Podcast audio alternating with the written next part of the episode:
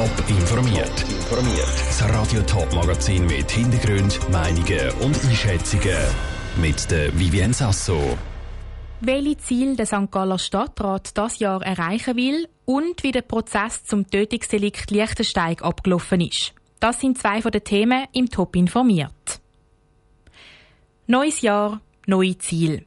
Ein Haufen Leute nehmen sich pünktlich zum Jahresstart gewisse Sachen vor. Zum Beispiel mehr Sport zu machen oder gesünder zu essen. Und auch der St. Galler Stadtrat hat für das Jahr klare Ziele definiert. Die drehen sich aber nicht um mehr Bewegung oder Diäten für den Stadtrat, sondern um die Zukunft von St. Gallen. Wie die Stadt in ein paar Jahren aussehen soll und wie der Stadtrat St. Gallen zum Zentrum der Ostschweiz machen will, das weiss der Jonas Mielsch. St. Gallen soll eine lebenswerte, weltoffene und ökologische Stadt und das Herz der Ostschweiz sein. So will es der St. Galler Stadtrat. Bis dorthin ist es aber noch ein langer Weg. Zum da erreichen hat der St. Galler Stadtrat für das neue Jahr neue Ziele gesetzt. Ein Jahresziel hat für sie besonders viel Potenzial, erklärt St. Galler Stadtpräsidentin Maria Papa. Für mich persönlich ist jetzt die Kooperation natürlich sehr wichtig, dass wir schaffen, gemeinsam schaffen mit den Gemeinden, mit dem Kanton, also mehrere Kantone, die uns betreffen, dass wir wirklich die Ziele, die wir haben, in diesen Handlungsfeldern erreichen und die Visionen auch können erreichen dass wir das Zentrum werden von dieser Region. Kooperationen mit den anderen Gemeinden sind vor allem im Westen von der Stadt St. Gallen bei Gosau geplant. Dort ist laut dem St. Galler Stadtrat am meisten Potenzial herum. Vorwärts gehen soll es auch in Sachen Sport. Stadt St. Gallen nämlich ein Hotspot für nationale und internationale Sportveranstaltungen werden. Da laufen schon Verhandlungen mit Verbänden. Die Stadt hätte schon grosse Events wie zum Beispiel der CSIO St. Gallen. Es ginge aber noch mehr, sagt der zuständige Stadtrat Matthias Gabatulo. Und unsere Idee ist, dass wir dort anknüpfen und dementsprechend weitere, regelmäßig wiederkehrende Sportanlässe könnten eben daher bringen auf St. Gallen. Da braucht es eine gute Sportinfrastruktur. Da sind wir in St. Gallen nicht schlecht aufgestellt, aber man kann es noch ausbauen mit der neuen Olmenhallen 1, Neuland, oder? Oder mit der Eventhalle den Gründermoos. So könnten in der neuen Olmenhalle in Zukunft zum Beispiel Handball-Länderspiel über die Bühne gehen. Auch beim Thema Umwelt hat sich die Stadt ein Ziel gesetzt. Sie will vermehrt auf Fernwärme beim Heizen setzen. Das ist aber gar nicht so einfach, erklärt der zuständige Stadtrat Peter Jans. Das heisst, wir müssen eigentlich den Prozess zum Heizungsersatz beschleunigen. Und bezüglich dem Fernwärmegebiet heisst auch, dass wir müssen schauen dass eben mehr Leute in einer kürzeren Zeit als früher noch angedenkt war, könnten Gebrauch machen. Die Stadt will also mehr Informationen und mehr Möglichkeiten liefern, um die Hauseigentümer erfolgreicher von den neuen Wärmemethoden zu überzeugen. Der Beitrag von Jonas Mielsch. Auch im gesellschaftlichen Bereich sieht der St. Galler Stadtrat noch Verbesserungspotenzial.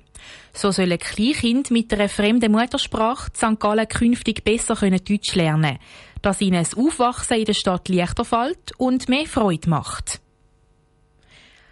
Eines der beliebtesten Ausflugsziele in der Ostschweiz muss in den nächsten Wochen ohne seine Hauptattraktion auskommen. Die Sentis Schwebebahn auf der Schwegalp steht wegen Revisionsarbeiten vorerst still. Saskia Scher hat den Startschuss von diesen technischen Auffrischungen mitverfolgt. Es ist ein kalter Dienstagmorgen auf der Schwegalp. Trotzdem sind eine Handvoll Männer schon seit dem halb acht in der Talstation vor Sentisbahn am Arbeiten. Sie machen das sogenannte Laufwerk für die anstehende Revision parat. Für das muss sowohl die Gondel abmontiert werden, wie auch der Arm, an dem sie hängt. Dann kann erst das Laufwerk gelöst werden. Das ist das Teil mit all den Rädchen dran, wo die Gondel über die Seil gleiten lässt. Für Michael Werle, Betriebsleiter Technik von der Sentis Schwebebahn, ist so ein Laufwerk ein technisches Wunderwerk. Da hat es am meisten Technik im Laufwerk, hier die 24 Räderwerke, die Fangbremshydraulik, Elektrik und so weiter. Und das Teil, da, da wird dann abgeklopft. Da spielt sich recht viel oben ab. Da hat es Bremsen drin, da hat es Ventil, Hydraulik, Elektrik und so weiter. Ein Haufen Überwachung ist im Laufwerk. Alle sechs Jahre müssen die Laufwerke durch eine Sonderinspektion. So steht es in den Instandhaltungsvorschriften für Sentisbahn. Die Inspektion kann aber nicht vor Ort durchgeführt werden, sagt der Michael Werl. Da muss Herstellwerk machen, das heisst, es werden alle Einzelteile geprüft es keine Schäden hat und so weiter, gereinigt, Funktionskontrolle, alles zusammengesetzt und dann wird es nächste oder übernächste Woche wieder montiert. Sentis Schwebebahn hat zwei Gondeln und dementsprechend auch zwei Laufwerke. Es werden aber nie beide gleichzeitig ins Herstellerwerk im schweizerischen Goldau geschickt erzählt der Michael Werle. Wir haben es so geplant, dass das immer ein Versatz ist. Also ein Jahr da, nächstes Jahr ist es das Jahr auf der Fahrbahn 2.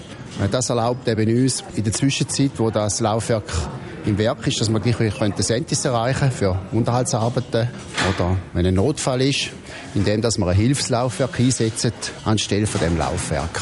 Das Laufwerk ist mit Hilfe von Kränen auf den Lastwagen geleitet worden. Der Reis auf Goldau steht jetzt also nicht mehr im Weg. Der Beitrag von der Saskia Scher. Seit gestern sind auch schon drei zusätzliche Arbeiter direkt auf dem Sentis. Wenn es dort oben nämlich schon mal keine Gäste hat, werden auch noch gerade ein paar Renovierungen am Haus auf dem Gipfel gemacht. Sechs Jahre ist es her, seit ein Mann zu Liechtensteig einen 62-jährigen Museumsbesitzer mit einem Küchenmesser angegriffen hat. Das Opfer, das mit dem Angreifer eine sexuelle Beziehung hatte, ist kurz darauf an den Stichverletzungen gestorben. Vom Kreisgericht Doggenburg ist der heute 44-jährige Täter wegen Mord zu 14 Jahren Haft verurteilt worden. Der Anklagte hat sein Urteil aber weitergezogen als St. Galler Kantonsgericht, wo der Fall heute nochmal aufgerollt worden ist. Janik Höhn, du bist für uns beim Prozess dabei gewesen. Wie hat der Anklagte auf dich gewirkt? Bevor der Prozess losgegangen ist, ist der Anklagte mit Fußketten ins Saal gebracht worden. Er hat einen kränklichen Eindruck gemacht und auch gesagt, er sei gesundheitlich angeschlagen. Er hat aber gleich jede Frage vom Richter mögen beantworten. Mit Hilfe von einer Dolmetscherin. Der Mann ist nämlich gebürtiger Holländer.